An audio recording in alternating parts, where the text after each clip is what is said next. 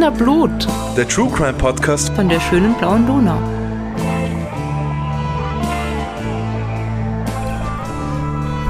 Hallo, das sind wir wieder, die Podcast-Posse mit Wiener Blut. Und die Podcast-Posse sind Rita? und Claudia. Hallo. Ahoi, What up? Ja, es ist Sonntag und es regnet und wir sitzen gemütlich in einer Küche vor unseren Mikrofonen Mit unseren Drinks. mit unseren Drinks. Ja, was hast du für einen Drink, Claudia? Ich habe einen Drink. Das ist ein mm, Bio-Oat-Kakao-Drink. Ohne Zuckerzusatz, vegan und laktosefrei. Von Nussi Vienna. Bin sehr gespannt, ob Was der hast gut du? ist. Ich habe ähm, DM Bio Eistee. Schwarzer Tee mit Rhabarber. Mhm. Was ja ganz gut. Es ist ja Rhabarber-Saison. Das passt ganz gut. Ich mag Rhabarber. Ja, besonders als Kuchen. Kuchen, ja. Ah. Okay, probier's mal. Wie ein überhaupt nicht süßer Kakao. Ah ja. Mhm. Wenn man das mag, dann. Darauf muss man sich einlassen. Ne? Wenn man was Süßes erwartet und das ist dann überhaupt nicht süß. Also kein Zuckerzusatz, das ist korrekt, ja. Okay. würdest du, also wenn man keinen Zucker will, würdest du ihn empfehlen und wenn nicht, dann Ja, nicht. ja, Ja. sonst nicht. ne. Ich probiere jetzt meinen Tee, der übrigens sehr gut riecht. Mm. Oh, das ist gut. Was so Eistee hat ja manchmal das Problem, dass er zu süß ist.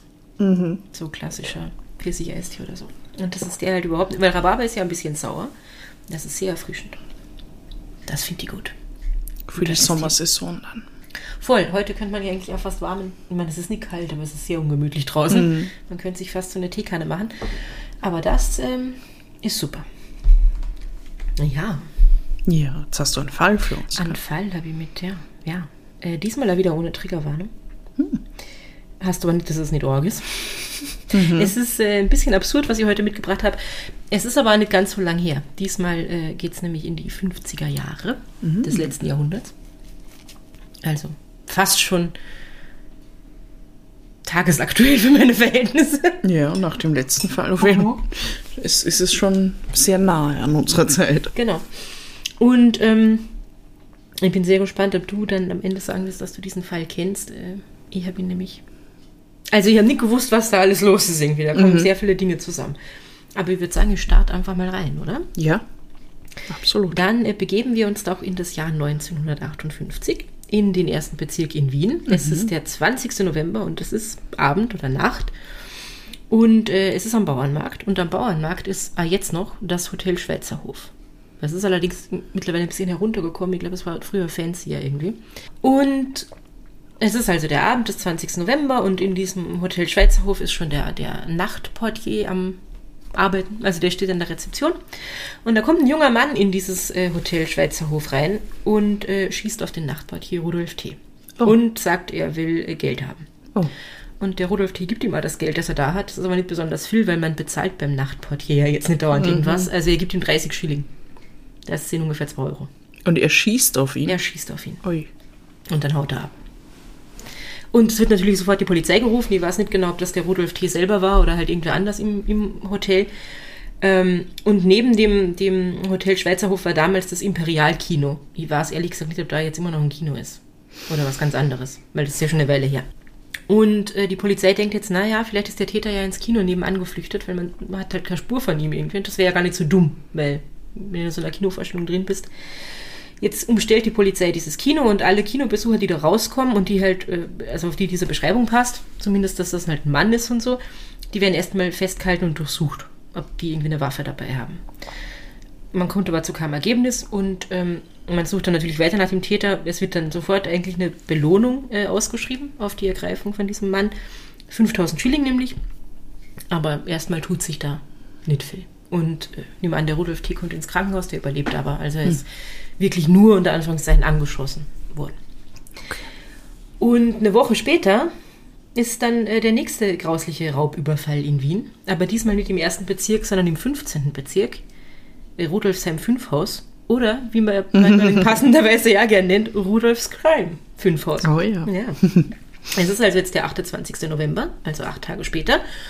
Und äh, im 15. gab es damals die Firma August Claire und Söhne, eine Gießerei. Und jetzt kommt ein junger Mann auf dieses Firmengelände, geht in den, das Büro vom Buchhalter und bedroht diesen Buchhalter mit einer Waffe und verlangt von ihm Geld. Angeblich mit den Worten, Geld her, sonst geht's dir wie dem Portier vom Bauernmarkt. Aha. Und er war so, was? Wer Portier? Ich was an, ist? also ich nehme schon an, dass das damals ziemliche Schlagzeilen gemacht hat.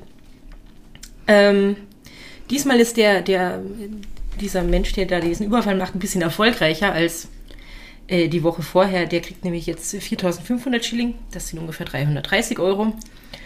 Und dann geht er raus und äh, fährt mit einem Fahrrad davon. Der Buchhalter ist wahrscheinlich total äh, neben der Spur und naja, wie das halt so, also wenn du mit so einer Waffe bedroht wirst, ich glaube, du bist nicht so auf der Höhe ja, irgendwie. vor allem erwartest du das ja nicht. Also ich meine, wenn du jetzt als In einer Bank arbeitest, ja, in einer Bank auf jeden Fall. Aber nicht als Buchhalter in der Gießerei. In einer, so einer ja, Firma halt. ja. Auf dem Firmengelände ist aber der Karl Claire, das ist der Bruder von August, also dem Firmenbesitzer, und der kriegt das mit, dass da irgendwas los ist, ein Tumult, was auch immer, ähm, und nimmt jetzt zu Fuß die Verfolgung von diesem Mann auf dem Fahrrad auf, läuft ihm nach. Äh, unterwegs ist da irgendwo ein Lieferwagenfahrer und den überredet er dazu, dass er äh, ihn einsteigen lässt und mit ihm, also dem nachfahrt und so. Und sie kommen dann bis zur Kreuzung Preisinggasse und Goldschlagstraße. Ähm, da dreht sich der Typ auf dem Fahrrad um und schießt auf seine Verfolger und äh, den Lieferwagenfahrer trifft er zweimal. Oh. Ich glaube in den Oberschenkel und in die Brust oder so. Oh shit. Ja. Und dann äh, kommt ein Mann auf einem Motorroller vorbei, der sieht, dass das da eine Verfolgungsjagd im Gange ist, äh, fährt ihm jetzt ebenfalls nach, weil er halt auch helfen will, den aufzuhalten, wird da angeschossen. Und Was ist denn mit diesen Leuten? ja, die sind alle sehr mutig irgendwie. Ähm, zufällig. Oder nicht zufällig, ich weiß es nicht. Auf jeden Fall ist ein äh, Polizeiauto da in der Gegend, das gerade auf Streife unterwegs ist. Also die sind jetzt nicht extra dafür gerufen worden, sondern die sind halt dort. Und der Karl Claire, also der Bruder von dem Chef von dieser Firma, die da überfallen worden ist, der haltet jetzt diese Polizisten auf und sagt den Beamten halt, was los ist. Und jetzt nehmen die die Verfolgung auf. Und ich gehe jetzt davon aus, so wie ich das gelesen habe, dass äh, die nicht gefahren sind, sondern dass das Auto irgendwo gestanden ist und die schnell eingestiegen sind und nicht ordentlich die Türen zugemacht haben, geschweige denn sich angeschnallt, was man in den 50ern Ja. ja. noch nicht musste. Weil äh, das Auto, das Polizeiauto fährt voll schnell um die Kurve, um diesem äh, Fahrradfahrer nachzufahren und der Polizist auf dem Beifahrersitz fällt aus dem Auto. Oh fuck. Ja. Und der Fahrer bleibt da nicht stehen. Er muss ja weiter verfolgen irgendwie. Ähm, was da ganz gut ist, weil in der Nähe von der Stadthalle kann er den dann stellen, endlich, diesen Irren auf dem Fahrrad, der da dauernd um sich schießt. Und ähm, seinem Kollegen ist eben, also der ist mehr oder weniger unverletzt geblieben und äh, die beiden Männer, die da angeschossen worden sind, haben alle überlebt. So, Wow. mal dazu. Was für Chaos. Was für ein Chaos, was für eine irre Verfolgungsjagd in den Straßen von Rudolph's Crime 5 aus. Mm. Jetzt sind sie also bei der Stadthalle und, äh, und können jetzt diesen, diesen Irren auf dem Fahrrad endlich verhaften. Und dann fragen sie natürlich nach seinen Personalien und er nennt seinen Namen. El Capone. Ah ja. Es ist natürlich nicht El Capone. Damit kommt er nicht besonders lange durch, weil sie nehmen natürlich auch seine Fingerabdrücke dann äh, von seiner Festnahme und so. Und diese Fingerabdrücke sind schon erfasst bei der Polizei. Und es handelt sich um den 28-jährigen Johann Bergemann. Und äh, nicht nur die Identität von diesem Johann Bergmann kann man relativ schnell feststellen. Man macht dann eine ballistische Untersuchung und stellt fest, dass die Waffe, die er benutzt hat, die gleiche Waffe ist, mit der der Nachtportier Hotel Schweizer Hof angeschossen worden ist. Also, es war offensichtlich ja der Johann. Wer ist jetzt dieser Johann Bergmann und wieso ist der überhaupt schon Polizei bekannt?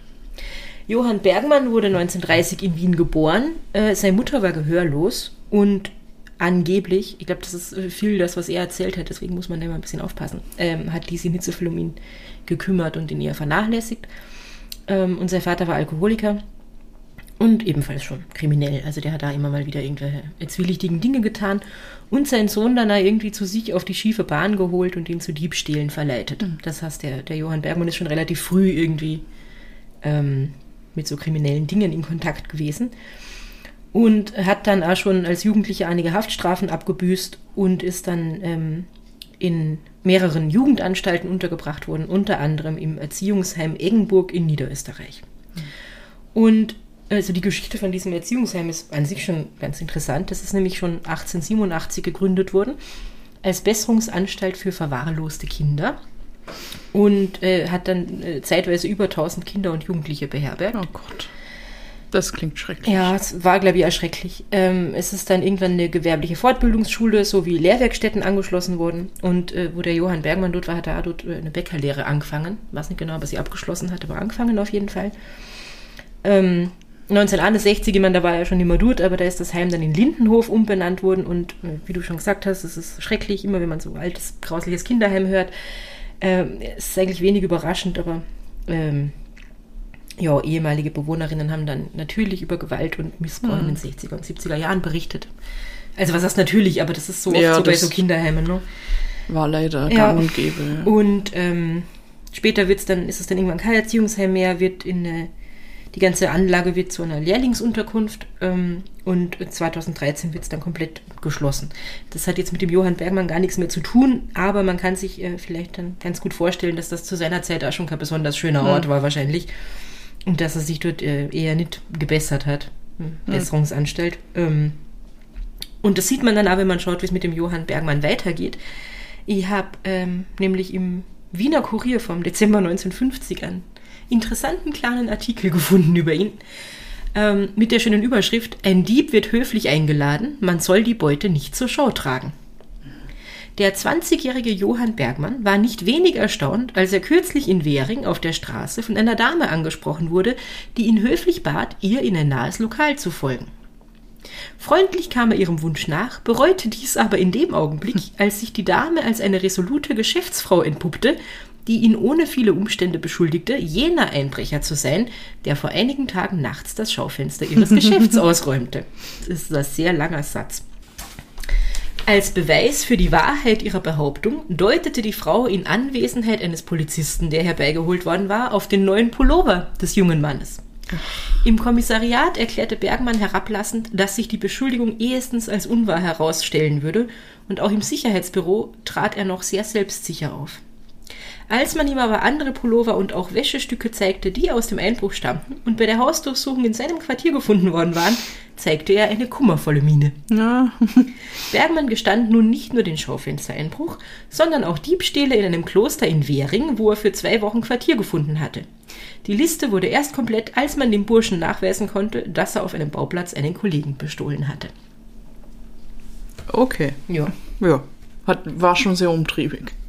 Du sagst es, man erkennt schon, äh, der, der Johann Bergmann war weiterhin äh, so kriminell unterwegs, hat wahrscheinlich sein Geld, wenn überhaupt legal, dann eher mit Gelegenheitsjobs verdient.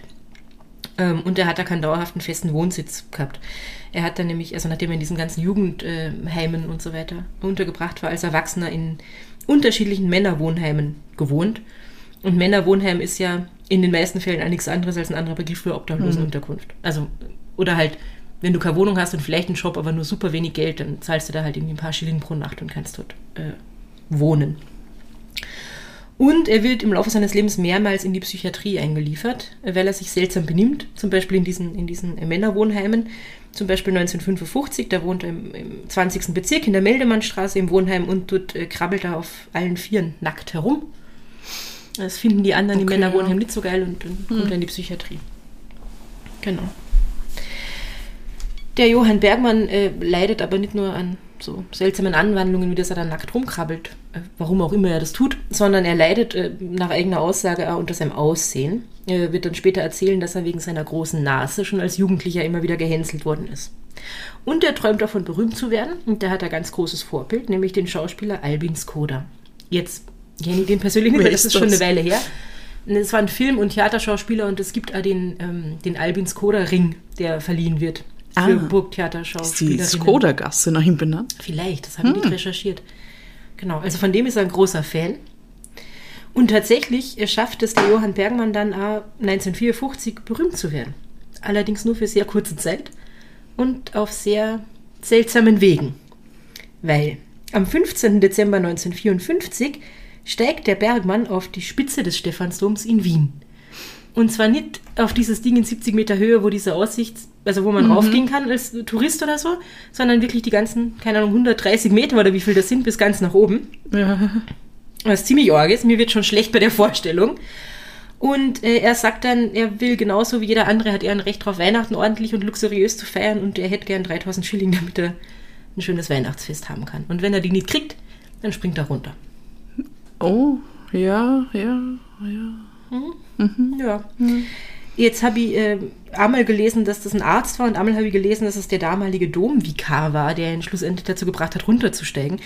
Auf jeden Fall hat er 1000 Schilling gekriegt. Er wollte aber 3000. Er wollte 3000, aber so viel wollten sie ihm nicht geben anscheinend.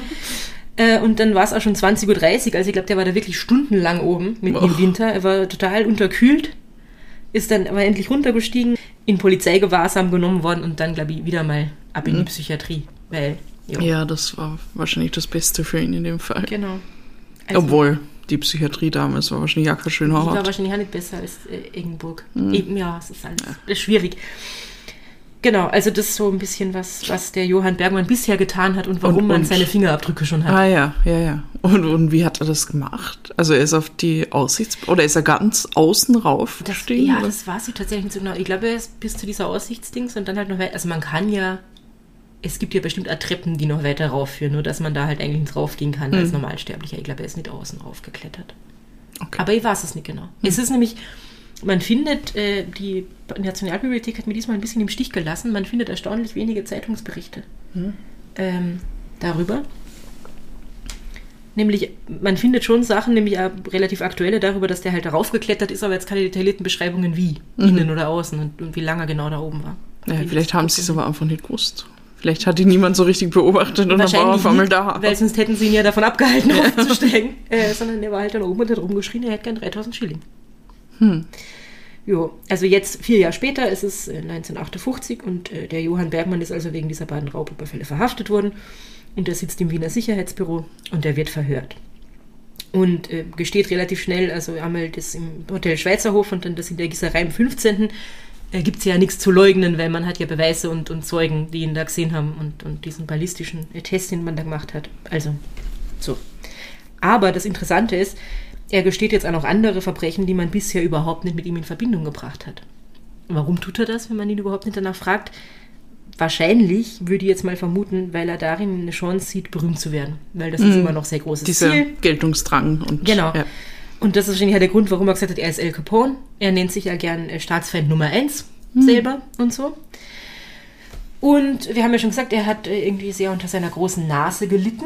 Er wäre eigentlich gern Schauspieler geworden, so wie der Albin Skoda. Er glaubt aber, dass das wegen seiner großen Nase nicht geht. Im April 1958, also so ein Dreivierteljahr vorher ungefähr, hat er tatsächlich eine, eine Operation für eine Nasenkorrektur machen lassen. Oh. Weiß nicht genau, wie er das bezahlt hat oder ob man es ihm vielleicht bezahlt hat, weil man gesagt hat, in der Psychiatrie vielleicht hilft ihm das oder so. Ich, das weiß ich nicht, habe ich auch nicht rausgefunden. Jedenfalls, er hat eine Nasenkorrektur, aber er ist mit dem Ergebnis leider nicht zufrieden. Also er findet seine Nasen immer noch eher. Äh. Und deshalb sagt er, muss er sich jetzt neue berühmte Vorbilder suchen, weil der, Albin, der nächste Albin Skoda wird er nicht werden. Und die Vorbilder, die er sich jetzt ausgesucht hat, die, die kennst du. Und die kennen unsere aufmerksamen Zuhörerinnen wahrscheinlich auch, weil er sagt, er wird gern so berühmt werden wie Alfred Engleder oder Max Guffler. Oh, ja. Ja. Wenn ihr nicht wisst, wer das ist, dann stöbert's mal in unseren alten Folgen. Da findet ihr die beiden. Und weil das jetzt also seine neuen Vorbilder sind äh, und er jetzt denkt, dass es seine Chance, berühmt zu werden, gesteht er an Mord, den er bereits im Juli 1958 begangen hat, also ein halbes Jahr vorher. Da war der Johann Bergmann nämlich in einer Nervenheilanstalt in der Steiermark. Und ähm, dort lernt er eine ältere Dame kennen, die Josephine K., die sah in dieser Nervenheilanstalt und die lächelt ihn immer so freundlich an, wenn die da irgendwie unterwegs sind. Und die verabreden sich dann zum gemeinsamen Spaziergang.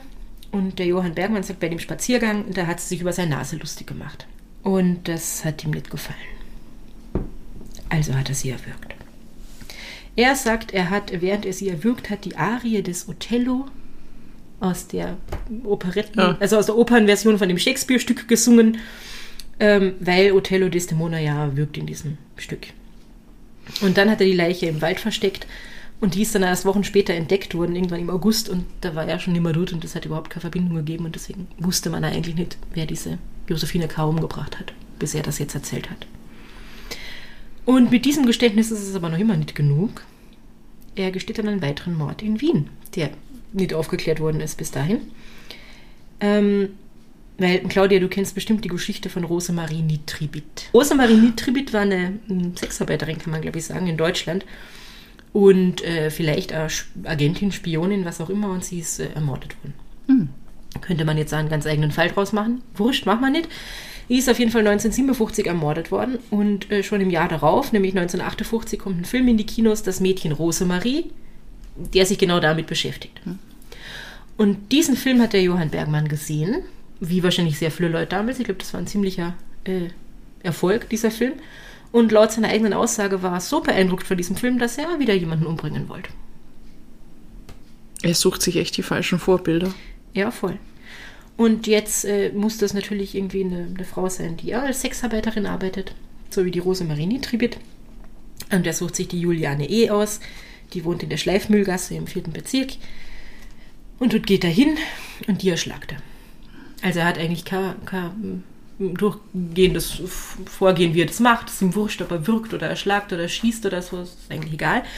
Aber was er jetzt selber erzählt ist, während er sie erschlagen hat, hat er so gegenüber irgendwo einen Spiegel gehabt und hat immer in diesem Spiegel sein eigenes Gesicht beobachtet, weil er sehen wollte, ob er so einen dämonischen Zug äh, im, im, Gesicht kriegt. Und er hat äh, erst, wo er den sieht, hört er auf, auf sie einzuschlagen.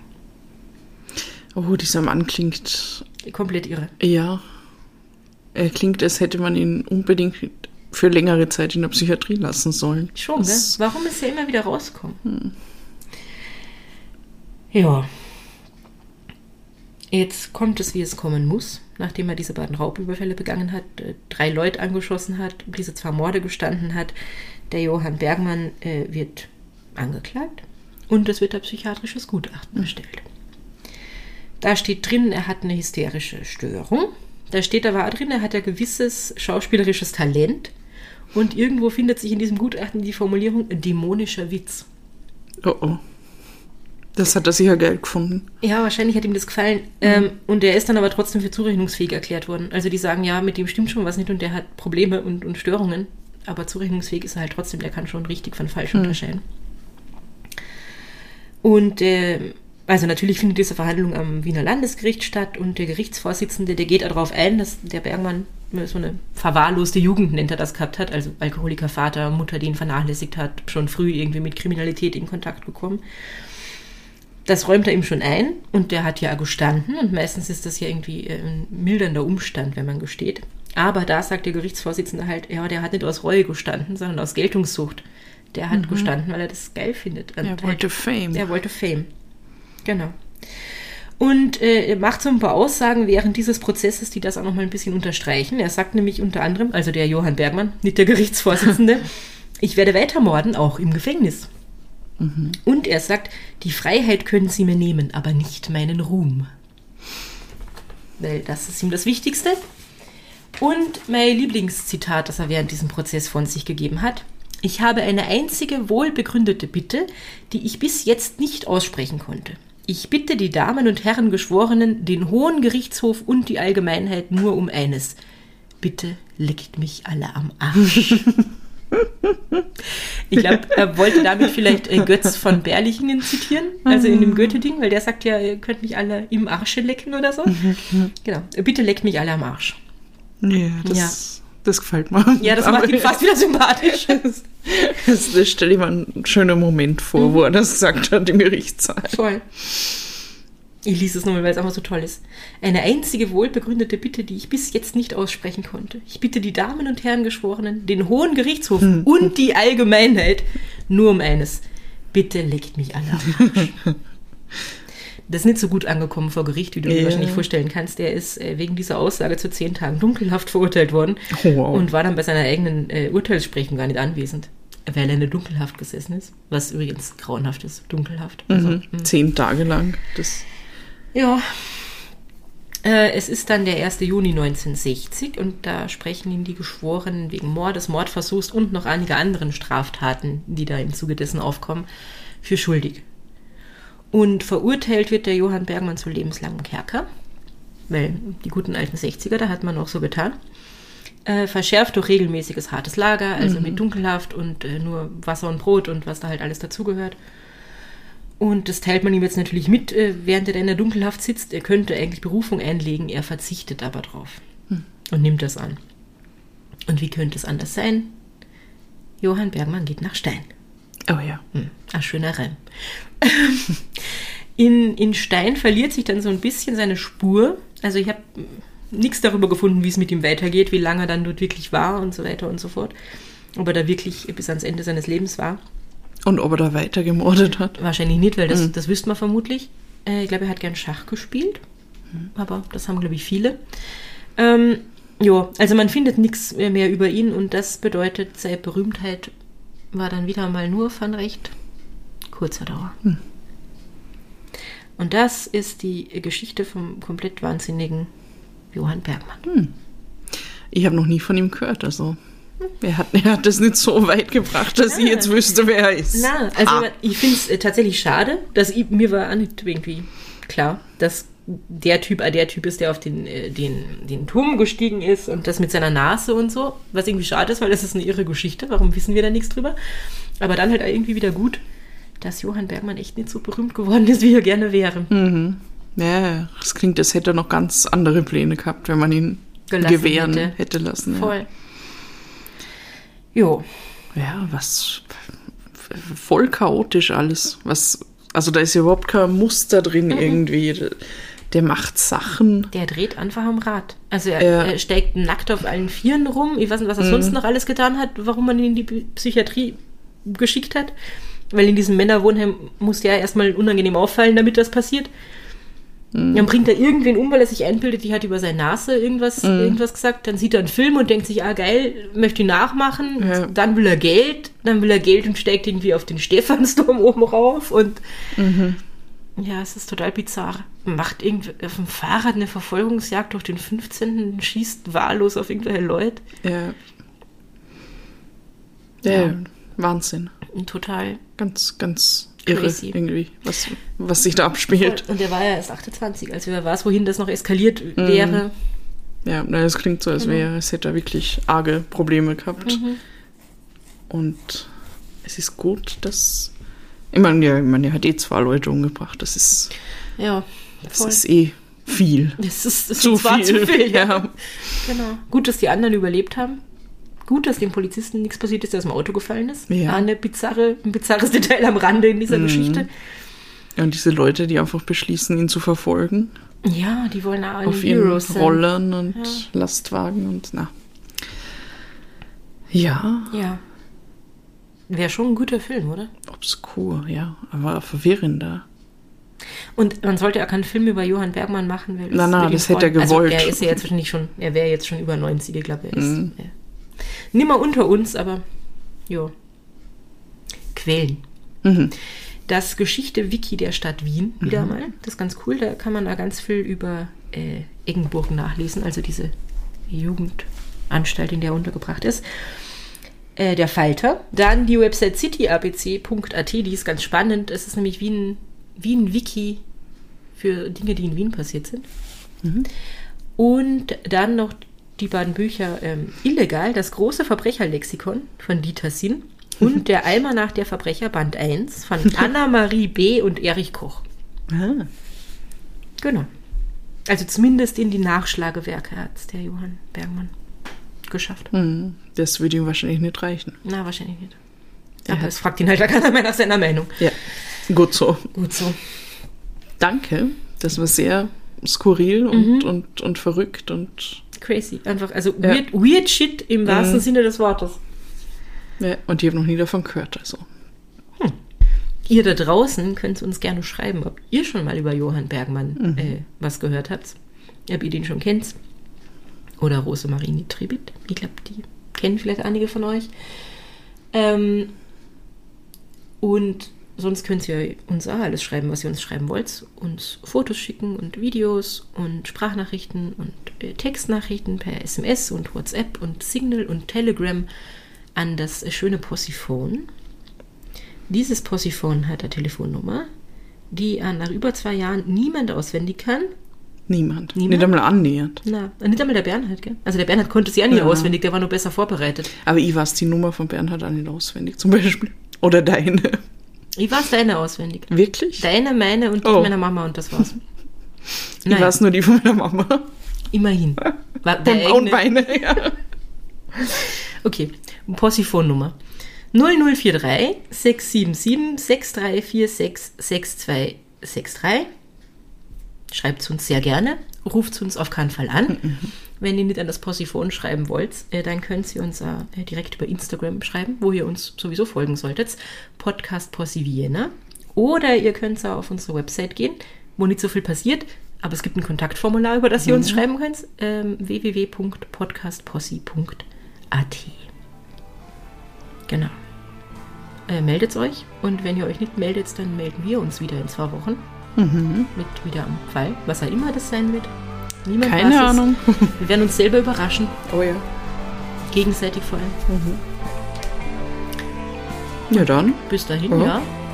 habt's Habt's euch lieb und, und habt's uns gern. Bye. Bye.